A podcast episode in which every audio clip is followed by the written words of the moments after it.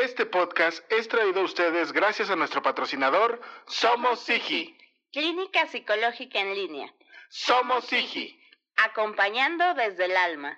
Sean ustedes bienvenidos, queridos podcast escuchas, a El Aquelarre. Este es un podcast donde queremos acercar a la psicología a la vida cotidiana. Esos lugares comunes donde siempre ha estado, pero a veces no notamos. Desde los padres, la pareja, los amigos. Y los momentos existenciales, como el miedo a la muerte, la soledad, la libertad o el sentido de vida. Y finalmente la escuela, el trabajo o la familia. Ante todas estas interrogantes, yo, Saúl Nieto, he convocado a una leal cruzada de amigos. Quienes juntos hablaremos, cuestionaremos y compartiremos nuestras experiencias de vida. A veces solo entre nosotros, en otras ocasiones con la grata compañía de colegas y especialistas en áreas donde la psicología es más visible. Y también donde no lo es tanto, pero que sin duda ahí se encuentra. Acompáñenos una vez más, querido podcast escucha, a El Aquelarre. Una pizca de psicología a la medianoche. Debes consumirte en tus propias llamas. ¿Cómo pretendes renovarte sin haber sido cenizas antes? Esto es El Aquelarre, con Saúl Nieto e invitados.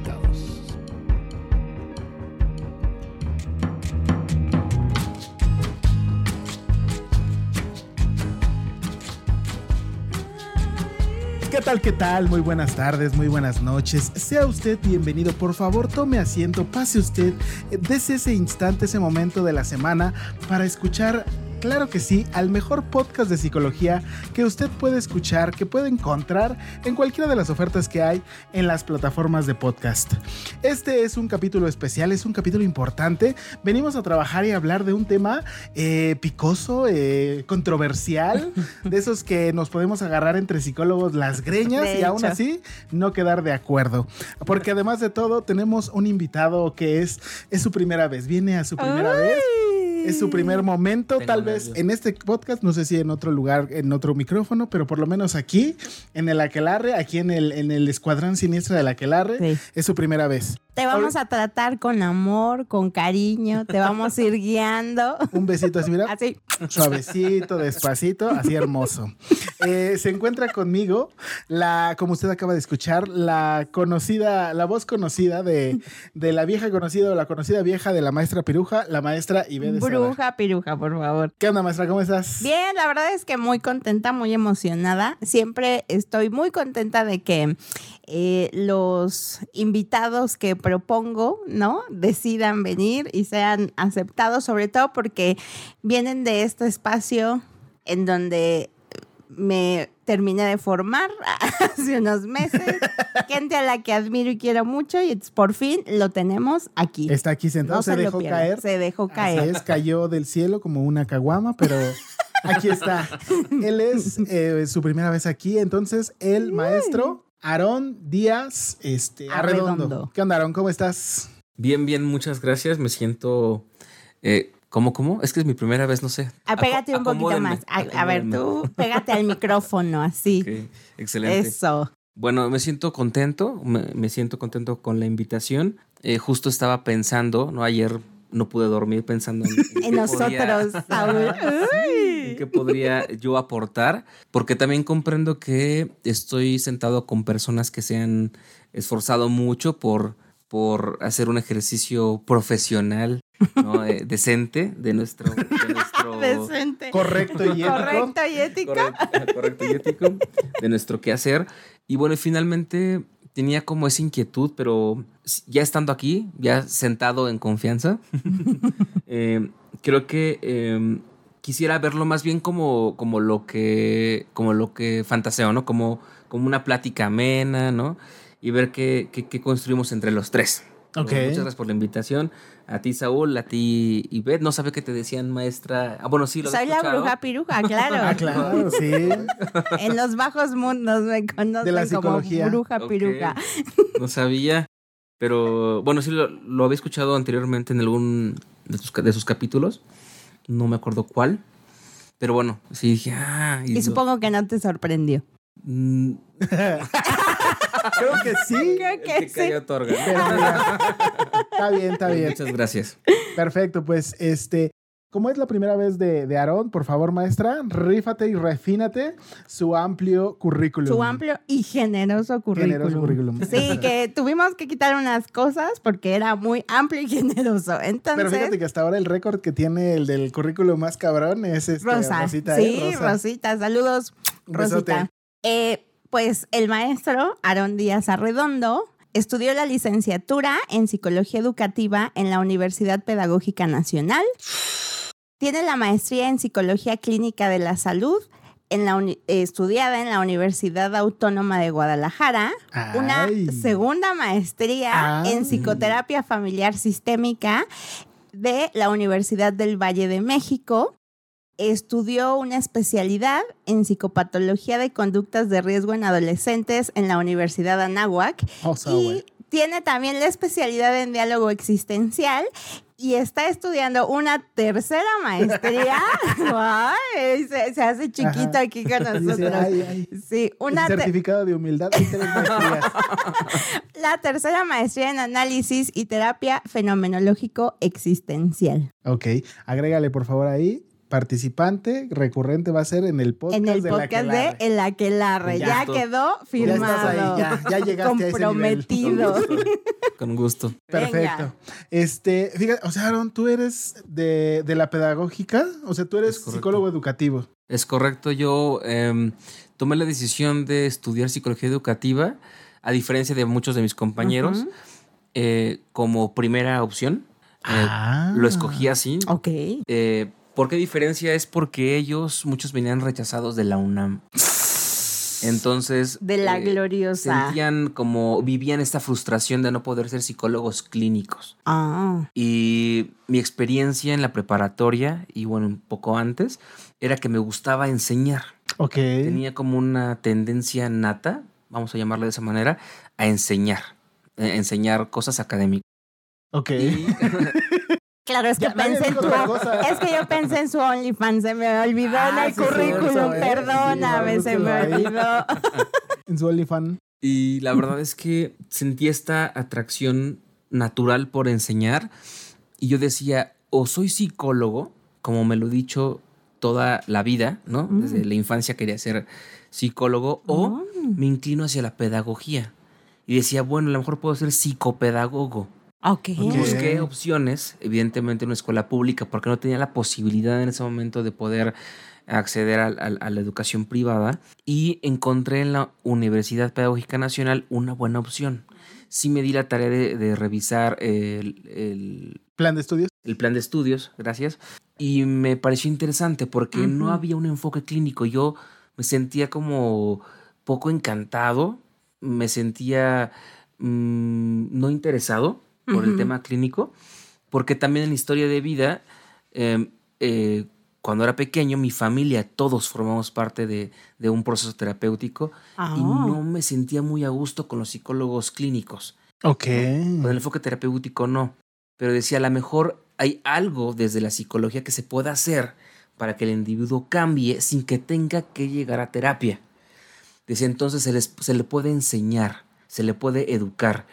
Y después pensé que la parte pedagógica eh, podía como motivarme porque era lo que me gustaba. Ok. Entonces dije, bueno, psicopedagogía. Y encontré, bueno, la carrera en psicología educativa, revisé el plan de estudios, me gustó. Y yo inicié una carrera muy feliz, o sea, un, un trayecto eh, eh, educativo, académico muy, muy, muy feliz. Tú llegabas silbando y cantando a la escuela. Definitivamente yo me hizo recordar un refrán por ahí que no se pueden hacer dos cosas al mismo tiempo, ¿no? De silbar y Y comer pinole. comer pinole, ¿no? Bueno, pero yo hacía de todo en la universidad. Yo sí podía, Yo dijo. Yo sí podía. podía. Pito el que lo inventó, yo sí podía. Exactamente. Y la verdad yo me sentí muy satisfecho. Integré la carrera de una manera muy orgánica. Nunca me sentí forzado a estudiar psicología educativa. Y yo veía la frustración en mis compañeros porque la formación evidentemente no es una, una formación clínica. No. ¿no? Sí, no. Eh, pero todos decían, cuando termine la carrera yo voy a, yo voy a dar terapia. Vali- Valiéndome, valiéndome Madres. Madres, tal eso, cual. Yo voy a ser terapeuta, voy a ser, este, sí, psicólogo, terapeuta, ¿no? Y yo no estaba peleado con esa idea. ¿eh? Yo decía, todo menos terapeuta. Todo menos terapeuta. Jamás me vas a ver eh, estar uno a uno con alguien o en grupo. O sea, ahora me estoy. Y me- como le pasó como a todos, se convirtió en eso que juró destruir. Un puño de sal a Aarón y empezaba a retorcerse. Exactamente. Entonces, mi acercamiento con la terapia, con la, perdón, con la psicología educativa, me dejó ver que sí había una serie de elementos que permitían que, que el ser humano se desarrollara, ¿no? Son, son, son conceptos con los que ahora no me siento lejano, pero se han transformado en otra cosa. Ok. Es decir, no los cambio eh, absolutamente, pero los has adaptado. pero los he adaptado, los he tropicalizado ¿no? al ambiente terapéutico. Los cuando- integró. exactamente. Y cuando ustedes me hacen la invitación, mi inquietud era desde dónde quiero hablar. Desde lo que es mi alma mater, ¿no? Que es, que es lo que me formó como psicólogo o lo que me fue transformando Mm. a terapeuta. ¿no? Ok. Entonces, lo que me gustaría compartirles es un poco esta evolución del ser un psicólogo educativo, directivo, ¿no? Que construye estrategias, que construye Eso. que, que, que, que, que, que- Bien. que da herramientas, ¿no? Eh, a, un, a un terapeuta que, que respete el proceso individual, pero que tiene muchas ganas de seguir educando. Ya ves, escucha, Saúl. que Entonces, respeta el proceso Yo lo individual. respeto. ¿De qué, de qué hablas? Yo lo respeto, pero también comulgo con la primera parte. No puede haber libre albedrío per se. Eh, sí, yo sí. digo, es cierto. Creo, Saúl, en esta parte tenía razón. Creo que, eh, no sé si, no soy experto en filosofía, pero alguna vez alguien me compartió y eso fue, este alguien fue un terapeuta que- con el que yo iba en un proceso personal muchos años después de haber sido psicólogo educativo, que me decía que nosotros teníamos, le otorgábamos mucho poder al Estado, ¿no? Para que nos normara, nos dijera qué hacer, qué no hacer, decir que está bien y que está mal, también incluso este, en, en otras esferas, ¿no? Como la religiosa. Muy Foucaultiana. Sí. Y ella, él hablaba de una figura eh, mitológica de Leviatán. Y es Ah. justamente esta a la que tú le entregas el poder de decir no puedo, pero tú nórmame y Mm. cuídame, porque como ser humano no soy capaz. Entonces, aunque, aunque, el, aunque el libre albedrío es algo que nos, que nos atraviesa per se, creo que no, no somos, no sabemos qué hacer con esa libertad. Sí. ¿no? Entonces, creo que el papel de la cultura ¿no? y la sociedad lo hacen fabulosamente. No nos piden permiso. No podemos intervenir en eso, ¿no? Eh, pero creo que este papel lo identificó muy bien, muy claramente, una de las figuras que, más representativas que vemos en, en la, en la- en la carrera, que es Vygotsky. Mm, Él hablaba mucho de eso, de- del empuje sociocultural, de... Cómo sí, permea el contexto social en el individuo, que no podemos separarlo y nada más dejarlo en la parte cognitiva. Exactamente. Ajá. Exactamente. Oh, porque el de Leviatán no es de Thomas Hobbes. Honestamente no lo sé. Yo lo tengo como un referente en terapia Y porque mi terapeuta me lo mencionaba mucho. Según yo creo que No sí. sé exactamente. Alguna vez lo vi tal vez en ética y lo recuerdo, eh, pero no, no, no, lo podremos consultar. Ok. Pero sé que, sé que como dato curioso, Ajá. sabías que ¿no? este, este, este- este origen del derecho, ¿no? De la ética, mucho parte de eso. Es una de las, una de las ramas, uno de los de las de los caminitos. para entenderlo, eh, la ética y el derecho. Ok. Y bueno, creo que la psicología educativa que, que nace como hermanita, como hermanita adoptada, ¿no? De, de- de- de las corrientes fuertes, como el psicoanálisis o lo cognitivo conductual, es como la hermana apestada. Nadie la quiere. Changos, qué triste. Sí, la neta sí, confirmo. Nadie la quiere, pero, pero creo que, creo que Tiene mucho que de Creo contar. que tiene mucho que contar. Bien- o sea, bien dicho, yo iba a decir aportar, pero que desde el punto de vista de, con- de contar, es, es que te permite como integrar una narrativa diferente. Mm. No es que aporte en sí misma, creo que es solamente es la oportunidad de, de- de escuchar un discurso diferente Mm. y ahí que, que quede, ¿no? Fíjate, Básicamente ese fue mi acercamiento a la psicología educativa y ya después. Todo lo demás. Pues entonces vamos a darle. Ya, ya nos dio Oh, aquí, ya, mira, aquí aquí nos está. tiene, Ya nos dio la mira. primera cucharadita. Sí. Yo pensé que iba a dar este, una cucharadita de azúcar y no fue Y no, sopera. Exacto. Pues vamos a darle. Capítulo número 112. ¿Qué aporta la psicología educativa a la psicoterapia? ¿Qué aporta? ¿Qué aporta? Cuéntanos, este? Aaron, ¿qué nos cuenta la psicología educativa? Creo que lo, lo, lo, Porque fíjate, permíteme tanto, ahorita hablando, dejando y tomando este hilo. A ver, maestra, ¿tú cuál era tu percepción o cuál es tu, tu idea? el del antes, el durante y el ahora de, la, de después de la psicología educativa. Ahora durante... el Pues en la universidad, después de... Es que no fue un área en la que yo me metí Ya así, ves, o sea, es el área pestada. no, o sea, porque a mí nunca me llamó la atención, no porque fuera pestada, en realidad, o sea, sí llevé No una materia eh, que era psicología educativa y yo de ahí acuérdate, acuérdate que yo me fui a psicología social, lo que a mí me gustaba y me apasionaba era la psicología social. Y bueno, sí metí de relleno para cubrir créditos una que fue diseño curricular, que obviamente era del, del área educativa.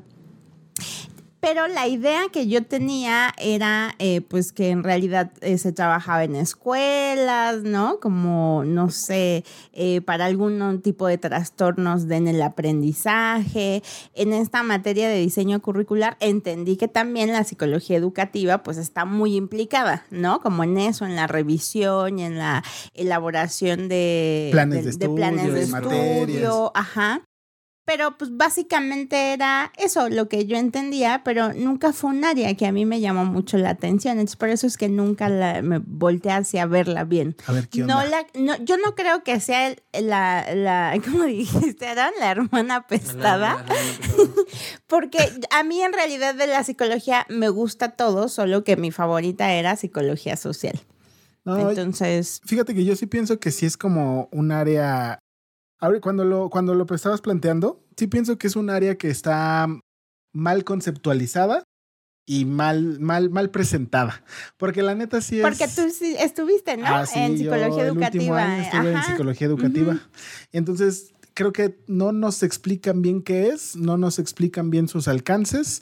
Se vuelve de repente, a lo mejor yo lo sentí en la universidad como muy limitante. Ah, después me dejé de pelear con la maestra y encontré como muchas más formas de poderla ocupar y, y aplicar de manera este, más amplia.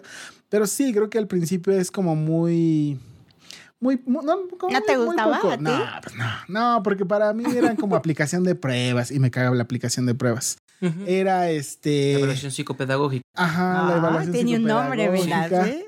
Este, eran como la parte de este, el desarrollo de planes y en la escuela. Y pues, la neta, para mí eso no me gustaba lo que era para desarrollo de talleres y demás. Eso lo aprendí bien. Pero las demás partes, como que no. Y lo chido que me parecía que era un poco aplicado a lo social, que eran los, los este, entornos socio, socio, socioeducativos, que van más allá de la parte escolar, era como de, nah, ni, pedo, ni de pedo. Aquí en México está muy cabrón para poder aplicar a eso. Pero pues, ese fue como mi máximo. Ahorita eh, escuchándolos me hace un poquito pensar, bueno, un poquito, ¿no? Un mucho me hace pensar cómo, cómo es que estamos entendiendo, ¿no? La psicología educativa y también puedo comprender que no, que no es algo de lo que se hable mucho porque no es un producto muy vendible. Como, como psicólogo Redituable. tenemos la idea del constructo social de que el psicólogo es el que, es el que somos ahora nosotros, terapeutas. Ajá, sí, sí. ¿no? Entonces, ¿cómo puede ser visto entonces un psicólogo educativo, ¿no? Si no sirve para ser psicólogo. O sea, es, no se es suficiente psicólogo porque eres Ay, psicólogo educativo. De hecho, incluso profesores míos que, que me formaron en la UPN eran egresados de la, de la UNAM y nos decían fuertemente, ustedes son los rechazados de la UNAM y ustedes de psicólogos no tienen nada. Sí, una vez escuché no, uno. qué fuerte. Escuché una así que decía, pues, dice, está, no está tan chido porque si tu título dijera psicólogo, te da como muchi- muchísimo más movimiento. Pero como ya tiene, pero como ya tiene apellido, dice, Te limita, "Mm, ya, ya te Ah. encausas. Bueno, yo me dediqué los siguientes años después de egresar en cualquier contexto educativo profesional en el que yo me involucraba en defenderlo. Decía, sí somos psicólogos desde aquí. Y hacemos esto y hacemos aquello. Y decía, no solamente es una, una, una carrera interesante, se nutre de otras muy importantes como la antropología, la psicología social, la sociología, sociología de la educación. O sea, hay mucho desde dónde ver, ¿no? De hecho, incluso la psicología educativa nace como un movimiento político. Pero bueno, no, eso no es tanto de Ay, no se ve, historia, Ya que nos iba a sacar cuente. su libro de Paulo Freire y decir, la pedagogía del aburrido, tomen, y iba a explotar aquí un hoyo en medio. Pero ok. Pero, pero creo, creo, que la, la- creo que psicología educativa nos puede ayudar a entender que somos personas, eh, que somos personas permeadas por nuestro contexto cultural. O sea, tú sí traes aquí, tú sacas tu cartera y traes una, carte- una imagen de Lev Vygotsky ahí. Sí. Y le das su besito y me lo persinas. Vygotsky Sí, yo- se bendice Ok. con Vygotsky. Antes de entrar a algunas sesiones. Y órale. De hecho, incluso me- a veces me sentí un poco culpable porque la, el, eh, Vygotsky era, eh, era una persona eh, cargada de la, de la cultura rusa. Ajá. Entonces, su contexto no le ayudaba mucho. ¿no? Él, él- él fue precursor de, de- de- de la neuropsicología en algunas, en algunos aspectos y el avance científico para, para entender lo que sucedía en los procesos mentales desde la neurociencia podían verse sesgados desde ahí. Entonces no era bien visto a veces. ¿no? Ajá. Sin embargo, él aporta mucho para entender, por ejemplo, eh, fun- eh, híjole, funciones, superior- funciones superiores, mentales superiores, perdón. Los procesos psicológicos superiores. Eso, perdón. Ajá. Y la verdad es que a mí me hacía entender que podíamos, podíamos más que, más que arquetipizar la conducta, ajá, podíamos, Ay. podíamos ver que había un proceso, ¿no? Desde el cual la persona se formaba y veía el mundo. Como, como para puntualizar esta, esta palabra que te aventaste es, en lugar de decirle, tú eres niño con déficit de atención, es más bien, oh, tu contexto te motiva a que no te puedes estar quietecito, entonces tienes que estar en putiza todo el Ah, tiempo. Eh, También quisiera aclarar, si nos pudieras aclarar, porque un momento, cerebrito, no todos entendemos qué son estos procesos psicológicos superiores. ¿A cuáles se refieren o qué son? Ay, pues, ¿cuáles son? A ver, yo aquí tengo algunos, o los podemos nombrar. Nuestro público, los aquelivers, Ah, pero tú sí sabes. pero el experto de salón. Vamos a buscarlos. Para no, para no, para no mal Pues es lenguaje y pensamiento, ¿no? Exacto. Ajá. Entonces, eh, el lenguaje es cultural. Ajá. Entonces, el lenguaje determina, ¿no? Y cuan- ahora que escucho a, a mis profesores, ¿no? En la, en la, en la maestría. en el ¿no? CIREX, ajá. Y dicen es que todo es un proceso relacional. Yo la verdad a veces me lo veo muy cómico. lo veo muy filosófico. ¿no? Uy. Porque creo entonces que lo relacional tiene que ver con lenguaje, con, eh, con constructos, con, con símbolos. Ujú. Idiosincrasias, Que no se construyen costumbres, solo. tradiciones. Exacto.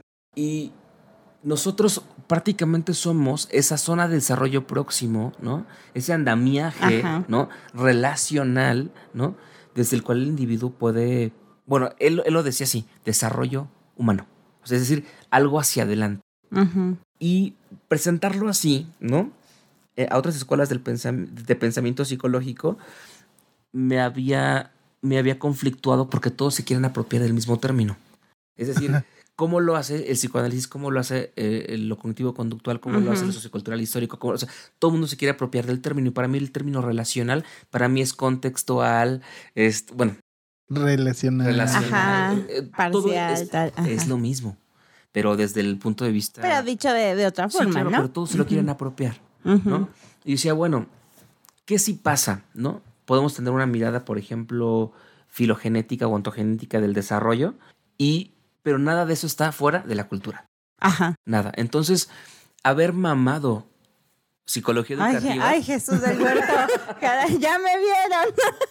me hacía no poder ver, Ajá. no poder ver cómo un sistema familiar, por ejemplo, desde lo sistémico, Ajá. la redundancia, no, eh, no era, eh, pues sí, o sea, a ver, repito, quiero, quiero, quiero integrarlo de mejor manera, no quiero expresarlo de mejor manera. Es si para los sistémicos el sistema familiar, las relaciones de poder tienen sentido para formar, ¿por qué entonces no hablamos de estas relaciones de poder como sistema familiar desde la, desde la terapia existencial, por ejemplo? ¿Cómo, cómo, cómo se teje ese puente? ¿no? Pero esto mismo, ¿cómo se puede ver desde, el- desde un aparato cultural formativo, desde, lo, eh, desde, lo, desde la psicología social, por ejemplo? Para mí era importante decirles a otras escuelas de pensamiento que también se ve desde el otro lado y que no se puede ser como purista y que tenemos que hacer trabajo interdisciplinario. Ok. interdisciplinario. O sea, trabajar entre varios. Sí, la verdad es que sí. Desde diferentes miradas, porque, pero para mí es lo mismo. Claro.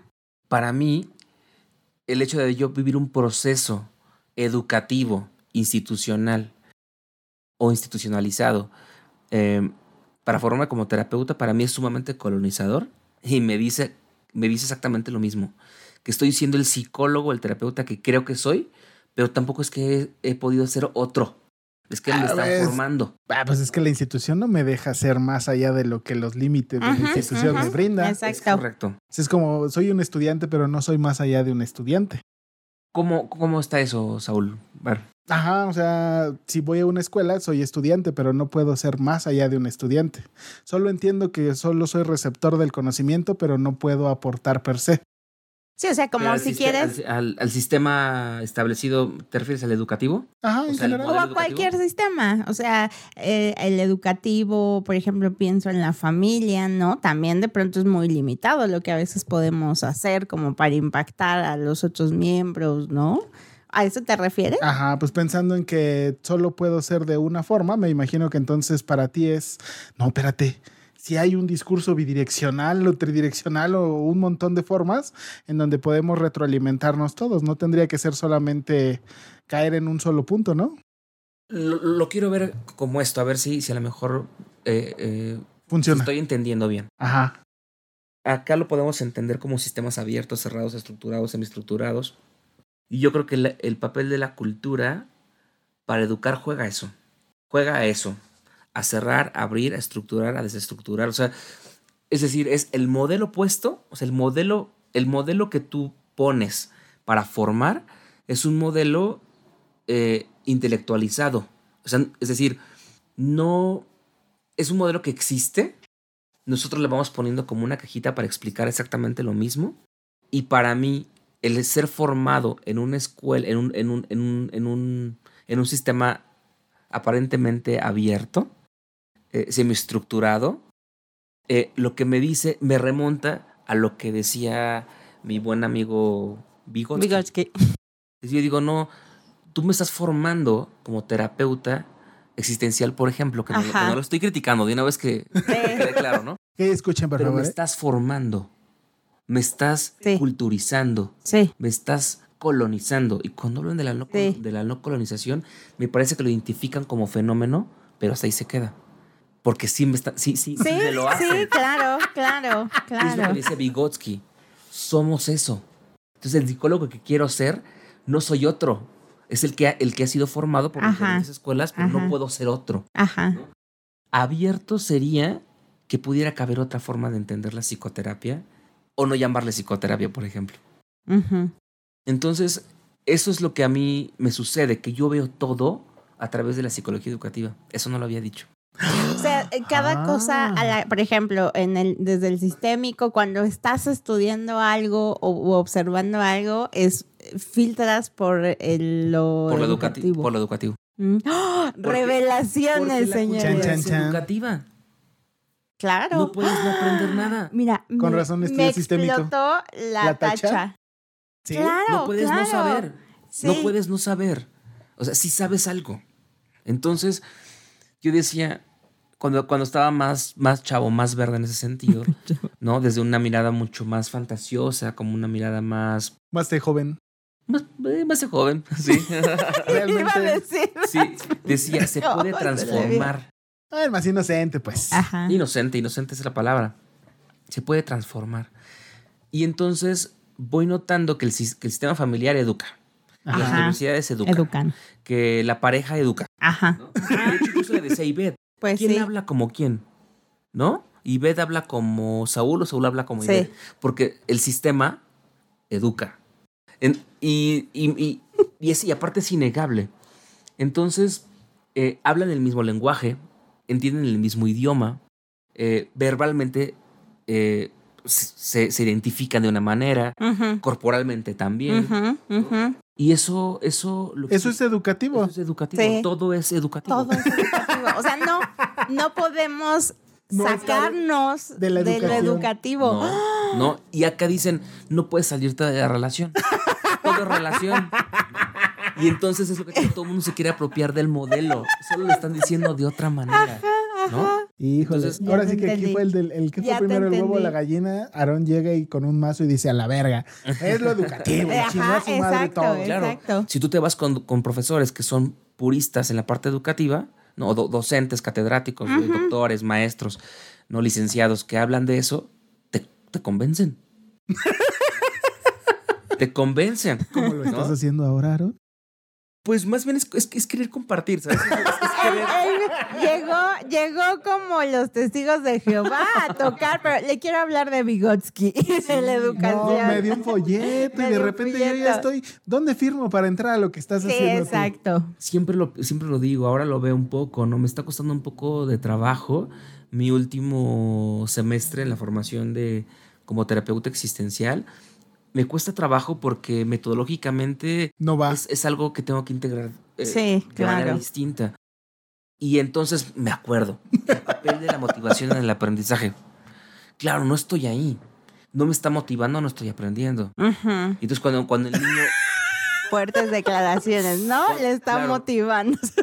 Claro, pues no hay porque una motivación. Sí. desafía completamente el filtro que ocupas. Exactamente. entiendo. Para mí es importante, Sí. para mí es importante que para que haya un proceso valioso de aprendizaje esté atravesado por la motivación.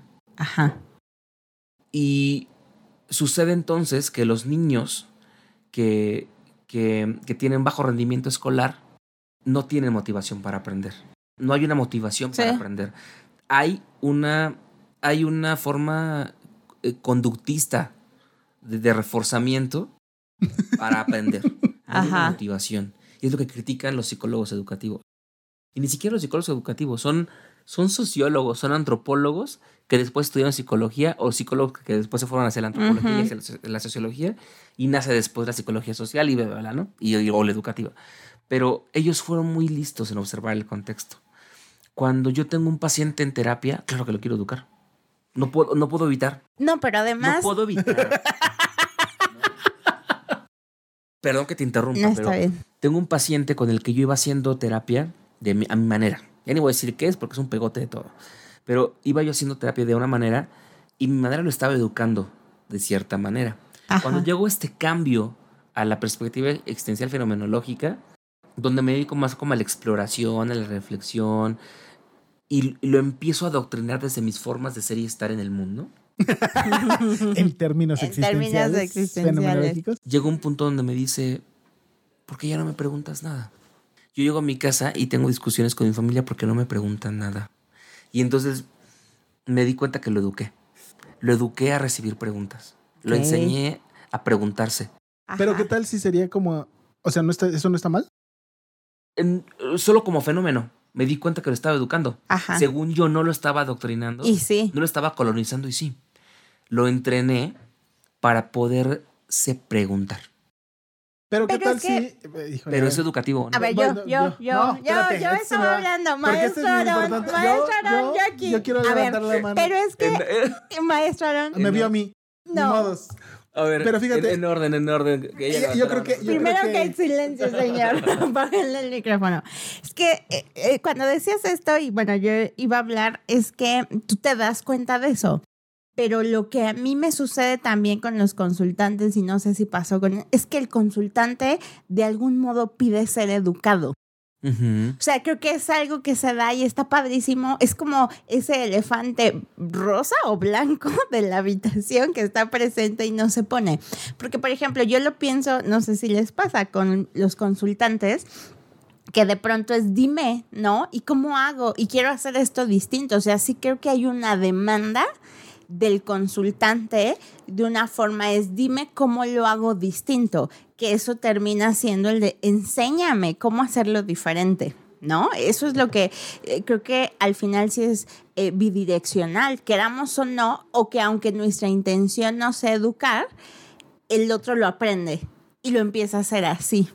Entonces creo que, o sea, a mí lo que me vuela la cabeza y que estoy así, en shock, frozen como Elsa. Ok. Este, por cierto, apelando. Empoderada, empoderada y en, en- en modo princesa. ape- exacto, apelando al lado Disney, ¿verdad? Claro. Este, justo el no poder salir de eso. Entonces, un poco cuando es no colonices y demás, sí habría que preguntarnos, ¿y eso es algo posible? No. Y no porque nosotros queramos que a huevo el otro piense como queramos, pero el otro lo adopta, queramos, o sea, eso ya no depende de nosotros, que lo adopte o no, y parece ser que lo adoptan, ¿no? Es que ellos no lo ven como, como algo negativo, ¿sabes? Ajá, Lo ven Porque- como si de por sí, si estamos educando, ocupémoslo para otra cosa. ajá, Porque al final terminamos educando. claro. Porque fíjate, yo preguntaba, ¿qué tal si en verdad a través de esa educación mediante las preguntas, este, este, este consultante descubre que en verdad le gusta ser cuestionado? Y entonces cuando no llegan esas preguntas y entonces llega a su sistema que no le cuestiona, se, se siente vacío. O sea, ¿qué pasó? ¿Eso, está bien? ¿Está mal? ¿O qué pasó? No, no, no, también es como un fenómeno. Algo que yo he aprendido de esta perspectiva fenomenológica es darme cuenta que está, Ajá, que es, y ya. y es. Entonces no es que esté bien o que esté mal, pero creo, es, es lo que te digo, es, sucede, son, Sí. es, es un fenómeno entre escuelas. O sea, es que una pisa a la otra. Claro, claro. Y yo creo que, yo creo que a veces, a veces, aunque esta otra formación me da mucho para ser menos invasivo o intrusivo en el proceso educativo, sí, me doy cuenta que soy, que lo era. Ahora me dice, me hace darme cuenta que, que no, que a lo mejor no debo de ser tan intrusivo, pero no dejarlo de hacer y no por ello malo, pero me doy cuenta Claro. que estoy educando. Creo que puedo educar desde un lugar más respetuoso, Ah, menos impositivo. Justo, Sí. Pero lo, lo que me gusta mucho es que si pudiera tender un puente de qué es lo que la psicología educativa eh, propone o, o- o le aporta a la psicoterapia, es, o, a la, o a ciertos tipos de psicoterapia, es que entendamos que el fenómeno de aprendizaje va a estar, sea bueno o sea malo. Queramos o no, lo que no depende de nosotros, en realidad. Solo se va a presentar. Exactamente. Wow. estamos hablando de una manipulación tipo Demagogia. Primera y Segunda Guerra Mundial donde queremos soldaditos. Sí, no. Solamente como fenómeno, ¿sabes? Ok. Eh, No estoy muy familiarizado con el, termo, con el término demagógico, pero eh, como Coco Wash. eh, ah, exactamente. Por eso digo, Primera, Segunda Guerra Mundial, como si fuéramos soldaditos. Exacto. Exactamente, como lavado de cerebro. No lo veo desde ahí, pero aquí estamos en un proceso de aprendizaje. Sí, Y no estoy tratando de colonizarte. no. Pero lo estás haciendo. Porque ya la Lo convenciste. lamento. Así ya. No, pero fíjate, no, es que hay Pero es más que bien- yo soy fiel seguidora. Acuérdate que yo puedo caer en. Vives de sugestionable. Ándale. Va a suceder. Eh, Ese, ese cuento maravilloso, no me acuerdo de quién es, de algo va a suceder en este pueblo. No sé si lo conoces. No.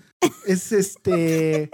Se levanta una viejita y dice: Tengo la sensación de que algo va a pasar en este pueblo, ¿no? Y la, viejita le dice a su nieta: La nieta tiene que ir al mercado y entonces, por alguna razón, el carnicero tardó de abrir, este, en abrir su, su, su changarrito a tiempo.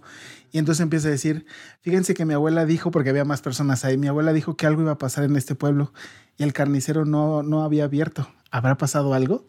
Entonces se lo comparten a él, él a su esposa, a sus hijos, y de repente se hace un desmadre colectivo que entonces todos deciden irse del pueblo. Y va el cierre del, del cuento, más o menos. Este es la viejita que va en la carretita y dice: Les dije que algo iba a pasar en este pueblo.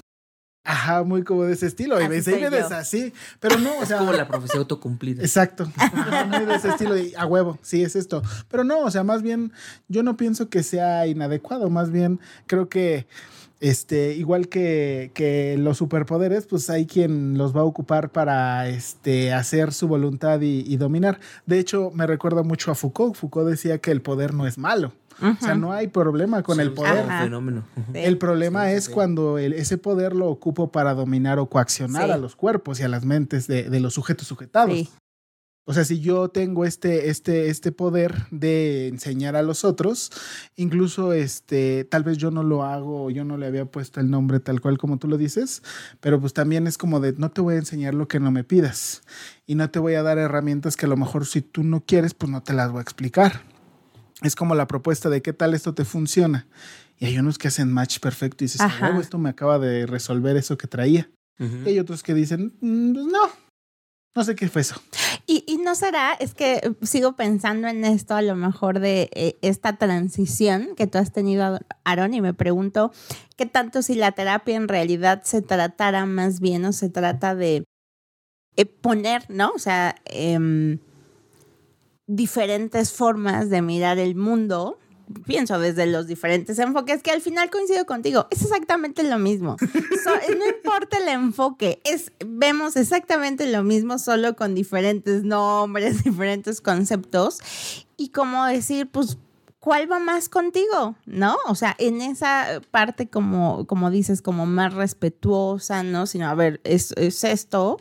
Y el, el consultante elegirá, pues, Si el que queda, va se va. Con, con su estilo de vida, con su forma de pensamiento también. Entonces yo me preguntaba eso, de qué tanto si la terapia no será eso, como poner estas distintas miradas y el otro va A decidir a conectar con alguna. Y por Pero ahí nos final- podemos ir. Pero al final eh, se convierte, bueno, vamos a darle paso un poco a la co- construcción, ¿no? Ajá. que tiene sentido, pero, pero a ver, es como, es una, es una pregunta que yo le hice a, a nuestro director del instituto, ¿no? Y le decía, ¿cómo, ¿cómo sé que lo que yo estoy haciendo les sirve? Me dijo, es que no podemos servir para todo. Ajá. Porque para cambiar una llanta, pues está el, el, el- el de la vulcanizadora. para- Ujú. o sea, él me dio un buen de cosas, un buen de herramientas o de visiones desde donde se puede generar como el- la ayuda. Ujú. Pero la psicoterapia existencial, por ejemplo, fenomenológica, no repara nada, porque Ujú. para eso están los que reparan. Y decía, pero estamos, estamos educando de alguna manera. Ah, eh, Pero mira, No, esa es dicen, fantasía, ¿no? Son posibilidades, Ajá. pero sí, o sea, ojo, o sea, Sí. dicen que no repara, pero ¿tú crees eso? Yo sí creo que repara. Creo que Queramos, repara. o sea, aunque... ese es el sueño guajiro, ¿no? El sueño guajiro húmedo de, de los existenciales de, no, no, no, nosotros no reparamos nada. Sí, reparamos. pero sí termina, claro, creo que sí termina, aunque no sea quizás nuestra intención, sí termina reparando, porque a lo mejor hasta estas famosas, ¿no? Eh, conversaciones poderosas, o sea, repara algo ahí, Ahorita sin que sea nuestra intención. Acabas de reparar una herida de la psicología educativa que yo tenía, mira. Sí, ¿ves? Sin querer. a, a- a mí, a mí- a mí me parece, a mí me parece muy valioso porque nosotros lo, lo, lo hablamos siempre, es algo que con lo que nosotros que desayunamos, como cenamos, la evaluación. Ok. Siempre, o sea, lo pensábamos, ¿cómo evaluamos? ¿Cómo evaluamos? ¿Cómo evaluamos? Ok. ¿no? Y entonces nos dicen, son maestros, califican, no, a ver, no. La evaluación es un proceso distinto a la calificación. La evaluación lo podemos ver cualitativo, cuantitativo, ¿no? Y a mí me parece que el proceso terapéutico es un proceso que, se- que es sujeto a evaluar, Claro. no a calificar. A evaluar. Y se evalúan los procesos. ¿Cuál sería la diferencia entre evaluar y La calificar? evaluación tiene que ver como el análisis, Ajá. el análisis de lo importante. Yo así lo veo, ¿no? No, para no irnos a, a- a- a lo- a la etimología, ¿no? De las evaluaciones, no. no, no, no, no. La evaluación es decir, A ver qué traes. ¿Qué traes en esa ¿qué, bolsa? tan, qué, tanto, ¿qué tanto existe? ¿Qué tanto hay? Ok. Si hay, no hay. ¿Qué se necesita, qué no se necesita? Ah, ok. Eh, ¿Qué hace Como falta? abrir mi mochila y Y ver esto. Ok, ok.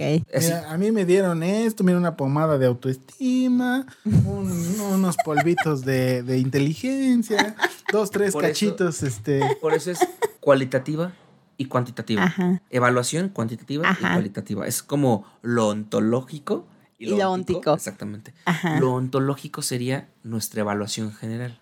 Es decir, si me pongo a calificar, pues voy a hacerlo del 0 al Es 10. ponerle un valor, Ponerle un valor. Y la otra es cualitativa. Así, Solo. ¿qué hay? ¿Qué hay? Y si tú lo ves los dos en un costal revuelto, es ¿qué hay? Hay una forma de verlo desde la parte numérica y que, que te sirve para la estadística, para saber Ajá. cuántos sí, cuántos no. Y la otra es saber qué es lo que hay. Nada más. ¿Qué pasó ahí? Y la, y la, y la psicoterapia te permite decir qué hay o qué no hay, con qué llega el individuo, con qué no. Claro, llega con su mochila de la vida Pero y huevo entonces haces una se evaluación. abre y entonces Y entonces, y decimos, con eso se hace. entonces decimos, acá decimos, decimos, ¿cómo se mueve? Te voy a apodar el anarquista de la psicología. Sí, es bien anarquista Pues es este que es- maestro, el maestro No, de- Es que no me dejo colonizar fácilmente. Sí, No, yo integro. El rebelde de la psicología. Sí, sí, ese es mejor. el Sí, rebelde de la psicología. me que mi primer acercamiento a la psicología fue educativa y por eso le tengo un aprecio. Claro que mi mirada está sesgada porque le tengo un aprecio. Porque tengo, le siento un valor a educar, a formar. Incluso aunque, aunque eso sea nocivo, ¿sabes?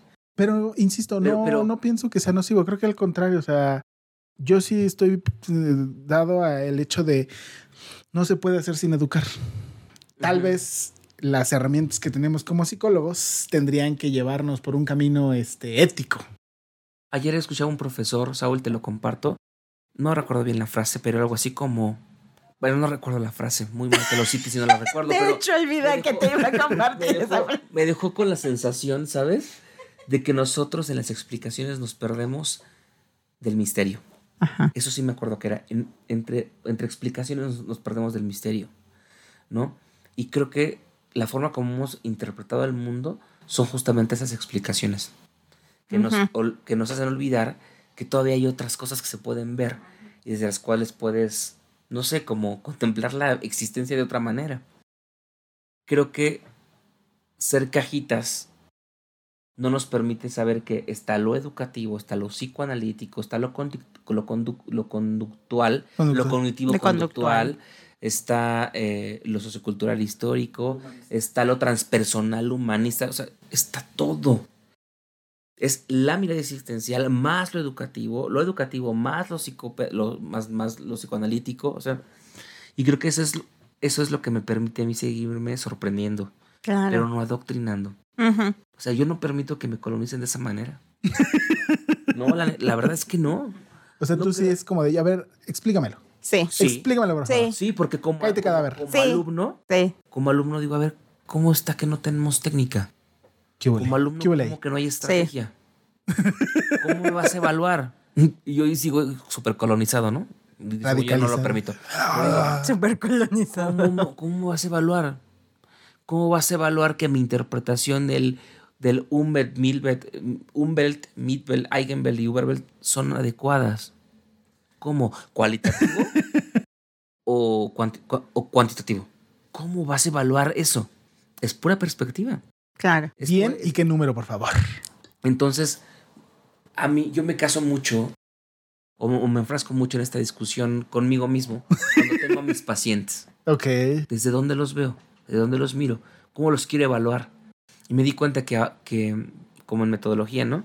Que me voy por, más bien por un método de investigación fenomenológico desde lo cualitativo. La propia fenomenología está vinculada, familiarizada con la parte no cualitativa, que bueno, pareciera ahora que se está desvinculando como otra forma de hacer investigación. Pero a mí me hizo mucho sentido saber que no, que no necesito ponerle un número. Desde ahí Ajá. creo que me salgo un poquito de la, de la parte educativa, este, purista, Rígida. cuadrada, rígida. Ajá. No, pero puedo seguir evaluando cualitativamente. Yo amo lo cualitativo. La maestra no, ella sí. No, ya lo este, empiezo. O sea, Ah, me pero por formaron. formación, por me- formación. Me, mira, formaron desde lo cuantitativo y yo Ella era de la sentía que psicología era. social en donde hacía su, su, su, este, ¿cómo le su machote de preguntas y órale y demás. Ajá. Tiene un las oscuro pasado, ¿eh? cerradas, Sí. Esa escala Sí. Likert. Y, y, Que mira. y la media, moda, mediana. No digo- no digo- los números Exacto. extremos. Desviación no estándar. No, digo que no La funcione. no, digo que no funcione, pero este, yo pienso que para mí eh, esos son mis grilletes. No, en realidad ahora la verdad es que valoro más lo cualitativo. Me gusta Ah, lo cualitativo. Pero no quito lo- la importancia, pienso yo, o la utilidad de lo cuantitativo. Sin embargo, si ya no la veo como me adoctrinaron en PAEA en la UNAM. Sí, entonces está padrísimo A- a- esto a que mí me dices. gusta mucho pensar, por ejemplo, em, cuando empecé a, a alejarme un poco de la psicología educativa para poderme formar como terapeuta, empecé a leer a Michael White, que es como un gran exponente de la, de la terapia narrativa. Ah, Y- claro. Y, él es, él es este, trabajador social. Él no es terapeuta, Ujú, no es psicólogo, es trabajador social. Y él entendió que había historias que nos contábamos que podían ser re- replanteadas Escritas. o reescritas. Y cuando... ah, pero él decía, es que lo hemos aprendido. Hemos aprendido a vivir de esa manera. Cuando hacemos un proceso reflexivo sobre nuestra forma de vivir, de, de- de- de nuestra narrativa, algo sucede en esta evaluación cualitativa de la vida que te hace cambiar como de rumbo. Entonces, me parecía que era interesante pedirle a mis pacientes que escribieran. Claro. Entonces empecé a pedirles líneas de vida. Empecé a pedirles pergaminos. y luego traían unas cosas. ¿En así, serio? Te lo juro, tengo unos Wow. trabajos hermosos de mis pacientes, pacientes comprometidos, que llegaban con su ojo totota de, de vida. Ajá. Y esto me lo enseñó, bueno, la terapia, la terapia narrativa, pero lo adopté de un terapeuta existencial, buen amigo mío que conocí en la UAM. Y él decía, vamos a reescribir la vida, vamos a hacer este análisis de, de, de lo, que, de lo que hemos sido, de nuestra historia, de lo que nos hemos contado. Y luego empezaba a pensar, claro, es como esta mirada sartrena, ¿no? Desde dónde nos petrificamos, desde dónde Ajá. nos ubicamos, bla, bla. Y entonces les empecé a pedir que reescribieran su vida. Y entonces era un trabajo terapéutico impresionante, claro, sumamente dirigido por mí porque les dejaba tarea. Claro, Y lo traes a claro. la siguiente sesión y vamos a trabajar sobre eso. Si tú le pones este eh, ímpetu a esto, atención a esto, pues a lo mejor puedas encontrar como resultados más rápido, ¿no? Siempre yo desde la auto- Ajá. optimización. Ajá. Sí, sí, sí, sí, sí lo descubro. Picando sí. la motivación. Exactamente, buscando justamente la Sí. motivación. Y, y encontré eso en la terapia narrativa. Encontré, encontré mucho trabajo, un vínculo, un, mucho trabajo y un vínculo fuerte con la psicología, con la psicología educativa. Mucho. Dije, claro, tiene mucho sentido.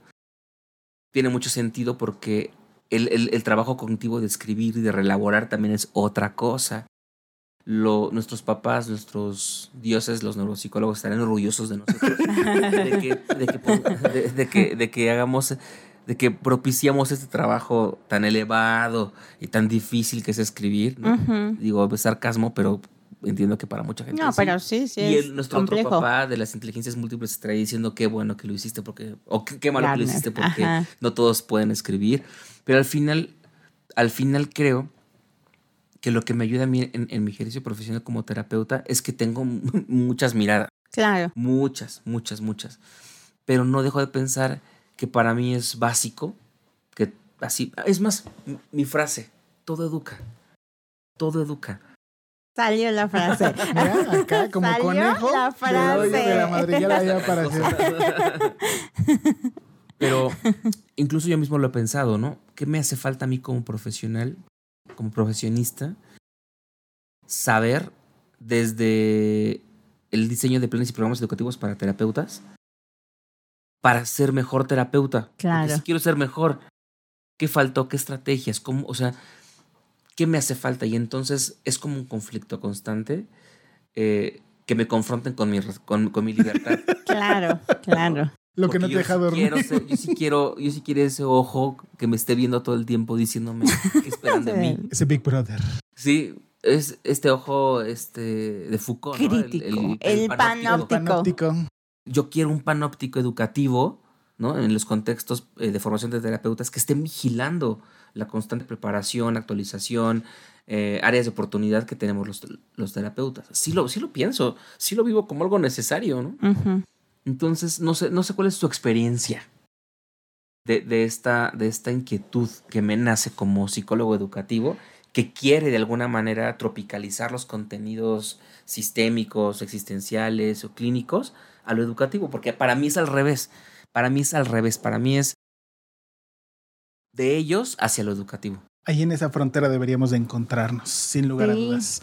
Pues la verdad es que yo también pienso que es, es un, yo lo pienso como utópico, porque no pienso que sea algo que se vaya a dar precisa y expresamente ahora, pero que sí es algo que pudiésemos, este, tal vez trabajar.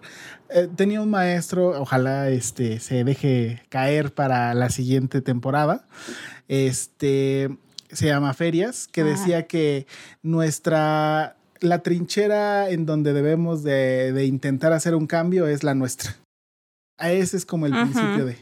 Y así durante la guerra me encuentro otro compa que comparte mis propios ideales, pues hago equipo con ese güey. Sí. Porque pues aunque yo quisiese generar como algo más grande hacia otras personas, pues evidentemente no todos van a estar como tan a gusto y tan de acuerdo.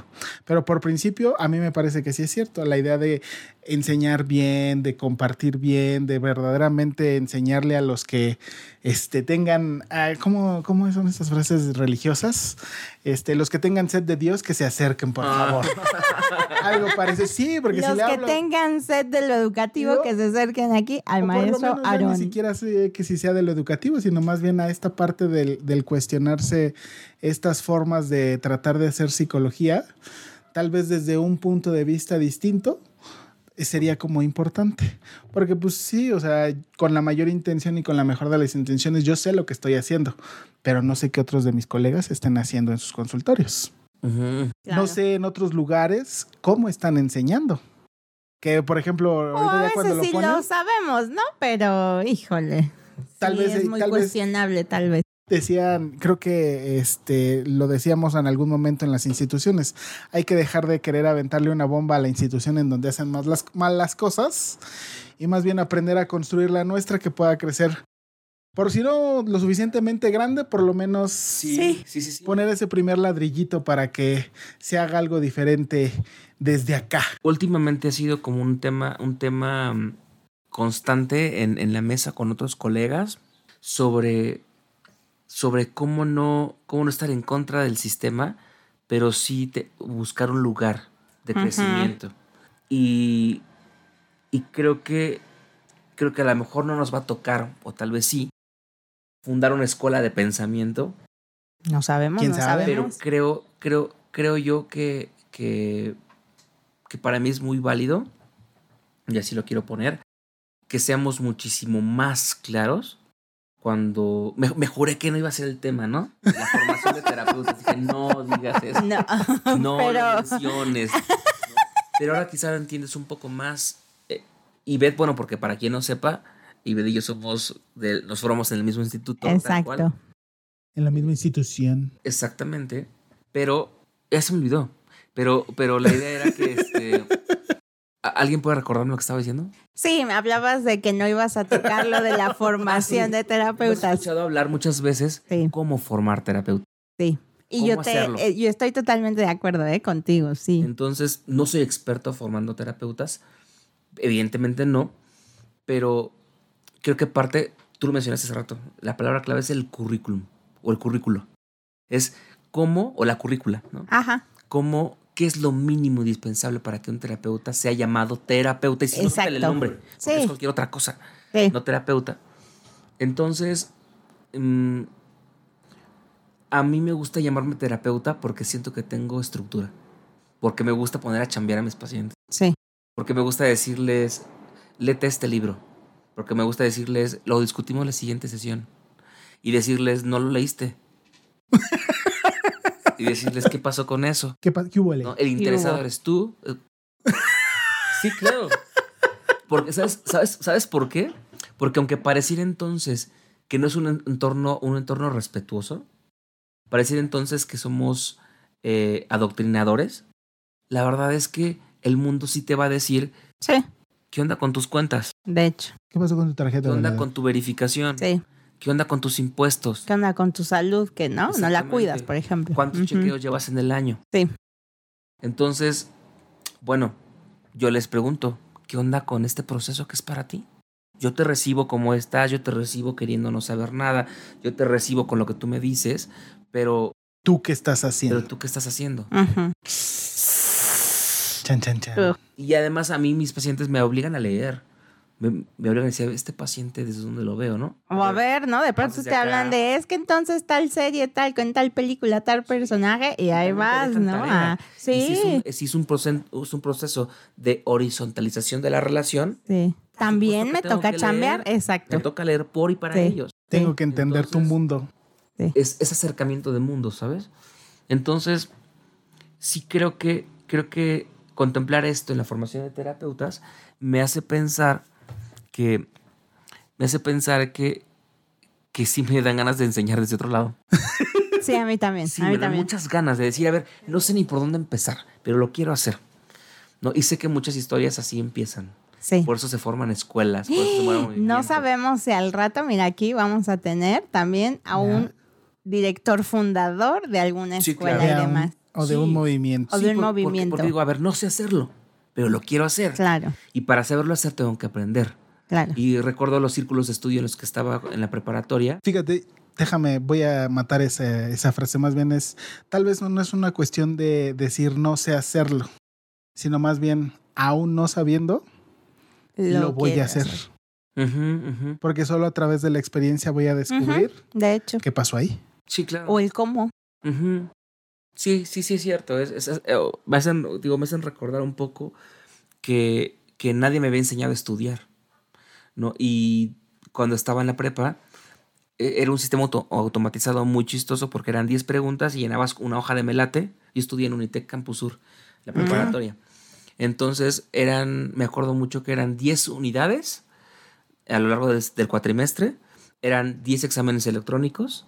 La, eh, las, eh, las evaluaciones en el CEA, que era el Centro de Evaluación a la Educación, eran, este, eran, valían el 70%, el 70% de la evaluación cuatrimestral, el 30% era la evaluación del grupo, o sea, del, del- del salón con el, con el docente, entonces le quitaban poder al docente y le dejaban mucho poder al, al ¿cómo se llama? Al, ¿Al a la alumno? autogestión del conocimiento.